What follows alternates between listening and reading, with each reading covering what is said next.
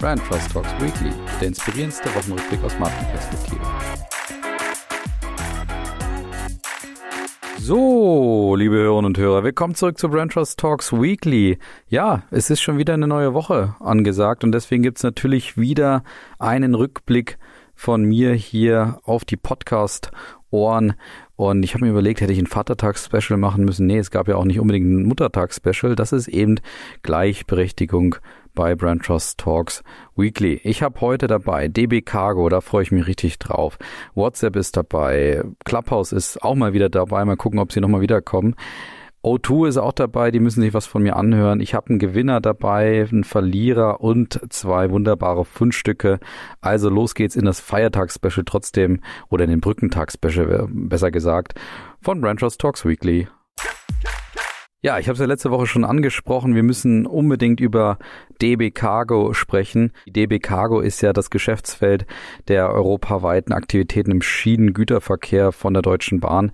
Und sie ist die einzige Güterbahn in Europa, die eine europaweite Präsenz aufweisen kann, laut eigener Quellen. Die haben interessanterweise 30.000 Mitarbeiter und ja, machen einen Umsatz von lockeren 4,5 Milliarden. Das ist doch mal was. Und dort passiert aus meiner Sicht gerade etwas Bemerkenswertes. Nämlich die Marke ist ja eigentlich bisher für den Konsumenten völlig unbedeutend, kann man sagen. Und sie sorgen nun wiederholt für Aufsehen, indem sie unter anderem vier Wochen lang am Montag die sogenannte beste Minute vor der Tagesschau für sich nutzen, um dort den sogenannten Cargo Montag zu veranstalten. Und das Unbedeutende, was Sie eben schon gesagt haben, kann man an mehreren Punkten festmachen. Nämlich, fragt euch mal selber, wann habt ihr eigentlich Kontakt mit der Marke DB Cargo? Vermutlich nie, außer am Bahnsteig, wenn vielleicht der, der Güterzug mit Volker Rache und ihrem Tempo und Lautstärke an euch vorbeifährt. Oder wir an einem Übergang wegen eines Güter, Güterzugs warten müssen. Unbedeutend auch, weil die DB Cargo laut Nielsen 2019 148.000 Euro in klassische Werbung investierte. Und für ein Unternehmen mit den Größen, die ich vorhin schon gesagt habe, ist das natürlich ein durchaus kleiner Betrag.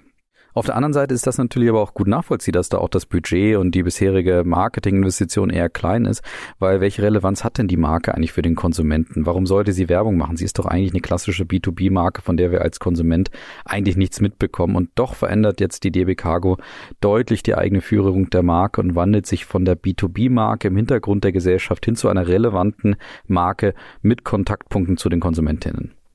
Ja, warum macht das die DB Cargo? Also erstens war die DB Cargo die letzten Jahre nicht sonderlich erfolgreich und galt eher so als Sanierungsfall, sowohl bei der Infrastruktur als auch beim Personal. Und hinzu kamen auch tiefrote Zahlen, gerade im letzten Jahr. Also im Corona-Jahr war der Verlust nochmal um atemberaubende 136 Prozent gestiegen auf 728 Millionen Euro. Und das trotz dessen, dass Logistiker unter anderem als die Gewinner der Krise gelten.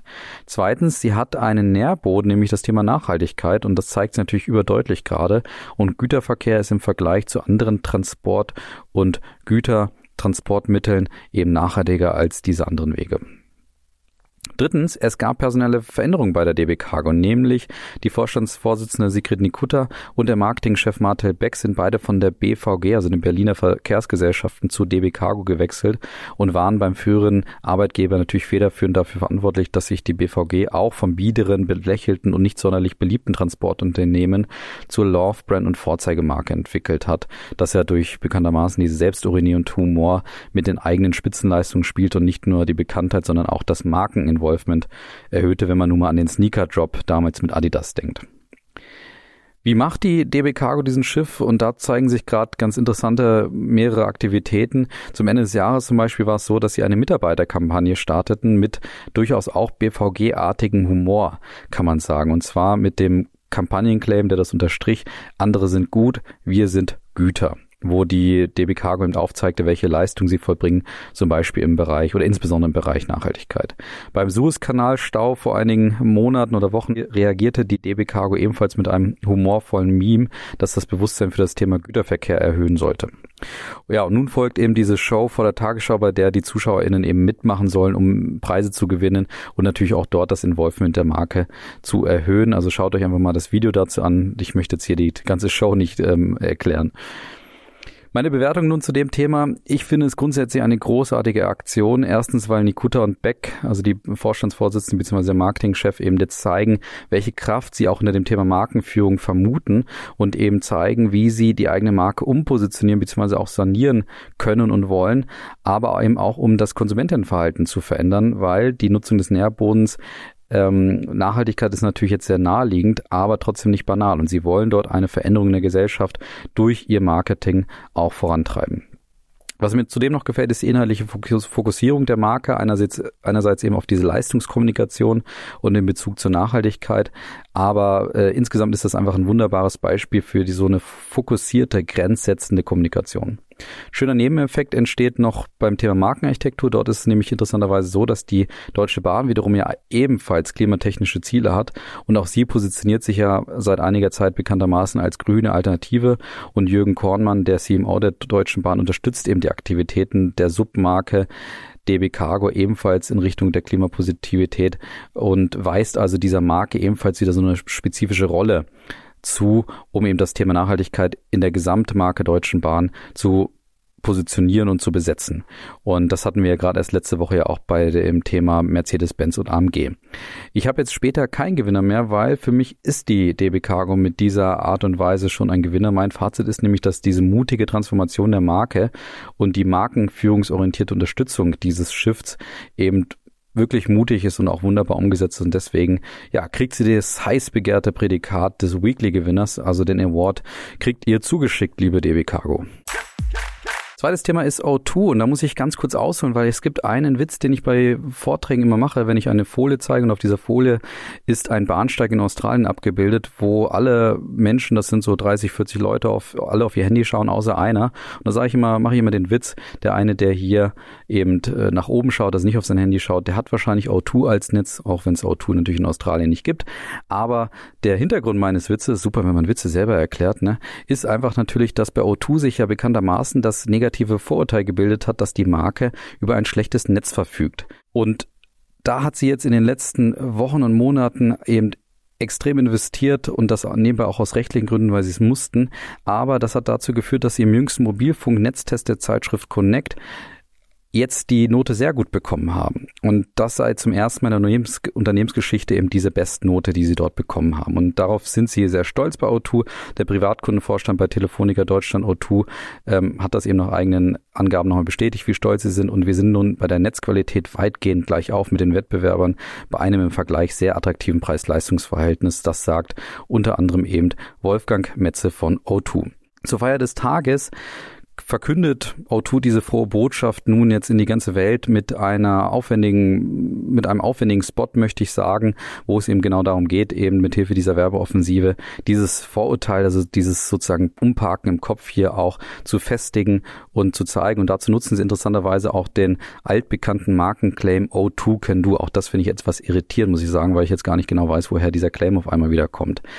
Man kann jetzt sagen, okay, Glückwunsch O2, aber den Gewinner Award von DB Cargo, den gibt es diese Woche bei mir nicht, weil mich stört jetzt an diesem Beispiel mal wieder, dass man dort mal wieder sieht, dass diese Telekommunikationsbranche eine völlig fehlende äh, Konsistenz hat, was die Botschaften angeht. Also die Telekommunikationsanbieter feiern sich eigentlich sehr oft nur ständig für irgendwelche Rankings oder auch ihre eigenen Preise, die sie auch durchsetzen, also was bei den Tarifen etc. angeht. Und so eine übergeordnete strategische Markenführung fehlt aus meiner Sicht komplett. Und das ist unter anderem ja auch bekanntermaßen erkennbar im Thema Kundenbindung, weil Vertrag abschließen, Vertrag kündigen, angerufen zu werden dann, um dann den besseren Preis zu bekommen, kommen. Das ist eine altbekannte Strategie und das haben sich die Telekommunikationsanbieter auch selber zuzuschreiben. Interessant ist, dass während O2 eben sein Netz feiert, Vodafone in die Ökosystemoffensive geht, wirklich parallel gerade, aber und, und dabei das, das alles aus einer Handprinzip betont. Aber auch das führt jetzt hier nicht zu einem Gewinner-Award für Vodafone, weil die machen es genauso schlecht wie O2 aus meiner Sicht. Ja, WhatsApp ist auch hier stetiger Begleiter beim Branchos Talks Weekly. Ich habe ja Anfang des Jahres über diesen WhatsApp-Datenschutzskandal oder die Diskussion auch berichtet. Und vor einigen Wochen berichtete ich auch, dass äh, WhatsApp erstens diese Frist damals, dass man eben zustimmen müsse, ansonsten eben das Konto gelöscht wird, dass diese Frist erstmal verlängert wurde bis Mai, also von Februar bis Mai und zudem eine ja, Zustimmungsfrist noch von 120 Tagen eingeräumt wurde. Aber auch das haben sie jetzt einkassiert äh, offiziell, weil nämlich nach 120 Tagen jetzt das Konto eben nicht gelöscht werden soll, anders als bisher erwartet und auch kommuniziert. Auch da zeigt sich jetzt also, dass vielleicht WhatsApp doch etwas Respekt hat vor ihrer eigenen Regelung und vor ihren eigenen Ideen. Und ähm, ja, wird spannend, ob das Ganze jetzt dann wirklich umgesetzt wird von WhatsApp oder zu was dieser Datenschutzskandal oder diese Datenschutzveränderung jetzt letztendlich auch führen wird.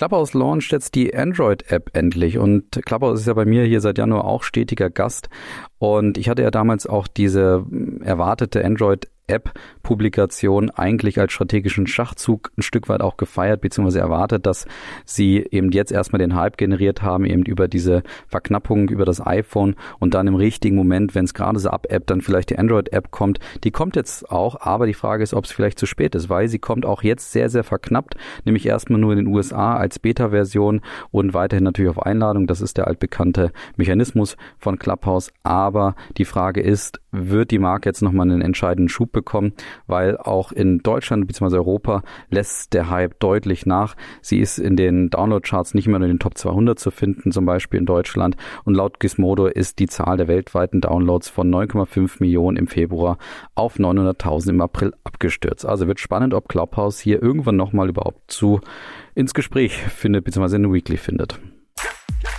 Die Gewinner hatte ich schon genannt. Diese Woche kommen wir noch zum Verlierer und das ist ja auch mal wieder Facebook. Hatten wir eben schon WhatsApp so als halben Verlierer, würde ich sagen. Es kommt auch noch Facebook dazu. Sind ja aus einem Konzern bekanntermaßen und zwar, weil Apple ja mit dem iOS-System 14, 14.5 eben das Werbetracking nochmal verändert hat und dass jetzt eben die Nutzerinnen explizit zustimmen müssen, ob das erlaubt sei oder ob sie das wünschen. Und nach ersten Zahlen der Marktforscher von Flurry liegt die Zustimmungsrate weltweit weltweit nur bei 13 Prozent, in den USA sogar nur bei 5 Prozent. Und das ist natürlich ein deutlicher Schock für Facebook, die ja mit Werbung eben entsprechend auch Geld umsetzen.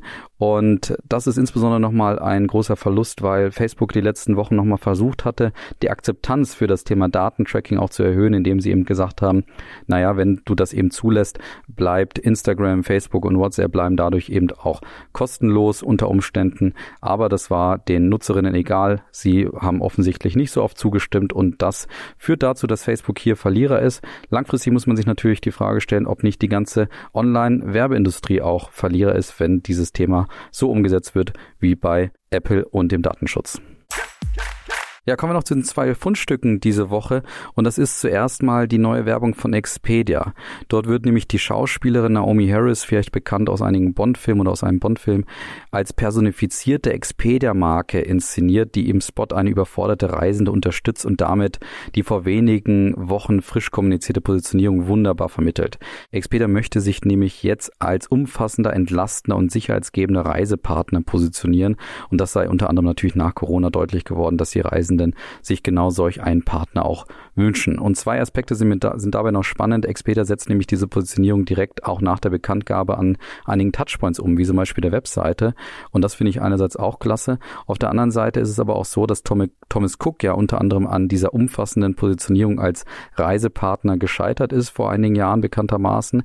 Und das könnte natürlich daran liegen, dass Thomas Cook aus der alten Welt, in Anführungsstrichen, kam, Expedia nun aus der digitalen Welt. Mal schauen, ob die das schaffen. Insgesamt ist das für mich aber ein wunderbarer, schöner Aspekt und Fundstück, wie im Marketing und Markenführung Hand in Hand gehen können, weil Expedia in ihrem Fundstück oder in dieser Werbung ihre neue Positionierung wunderbar inszeniert zweite Fundstück ist vielleicht wunderbar etwas für den heutigen Brückentag. Es kommt nämlich von Elon Musk, der war nämlich Host von Saturday Night Live. Also das kennt ihr wahrscheinlich aus den USA, die Show.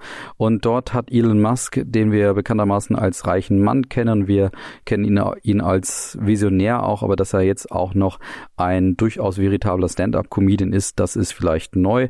Und deswegen schaut euch mal seinen Stand-up-Teil an. Das war durchaus unterhaltsam. Da hat er ein paar schöne Gags geschrieben bekommen, aber sie auch durchaus gut rübergebracht. Von daher, glaube ich, ganz unterhaltsam. Schaut es euch an. Und das war's dann auch schon wieder für diese Woche. Dieses kleine Brückentag-Spezial Brand Talks Weekly. Macht's gut, habt ein schönes Wochenende, genießt die Tage und startet dann gut in die nächste Woche. Macht's gut, bis dann. Ciao.